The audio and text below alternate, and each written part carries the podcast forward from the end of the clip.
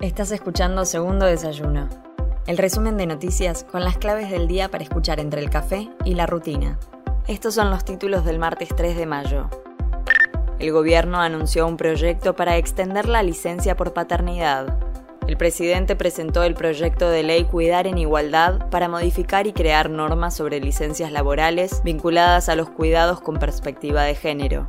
La iniciativa busca saldar la brecha que separa a las mujeres e identidades LGBT de los hombres, proponiendo que la licencia por paternidad pase progresivamente de dos días corridos a partir del nacimiento a 15 días en el primer año de vigencia y hasta 90 días a los 8 años.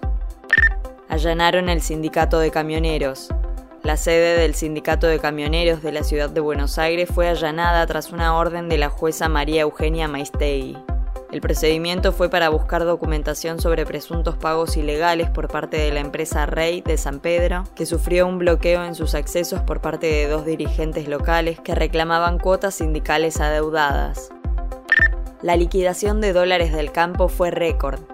Aunque sigue sin reflejarse en la suba de reservas del Banco Central, la liquidación de aceiteras y cerealeras registró en abril su segunda marca histórica.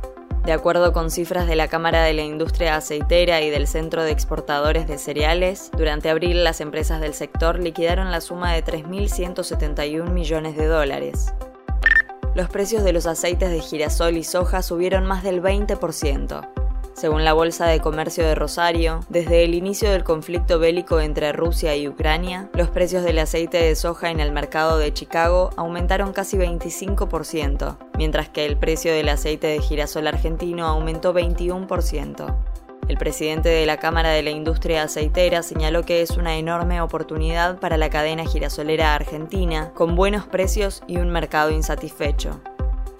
Lula da Silva propuso crear una moneda única para toda América Latina.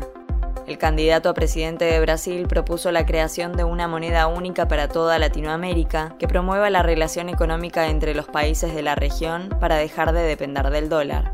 El exmandatario lanzará oficialmente su candidatura este sábado y se prevé que la integración regional sea uno de sus ejes de campaña.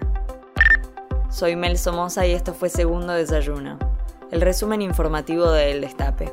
Te espero mañana con más noticias. Hacenos parte de tu día. Informate donde quieras, cuando quieras.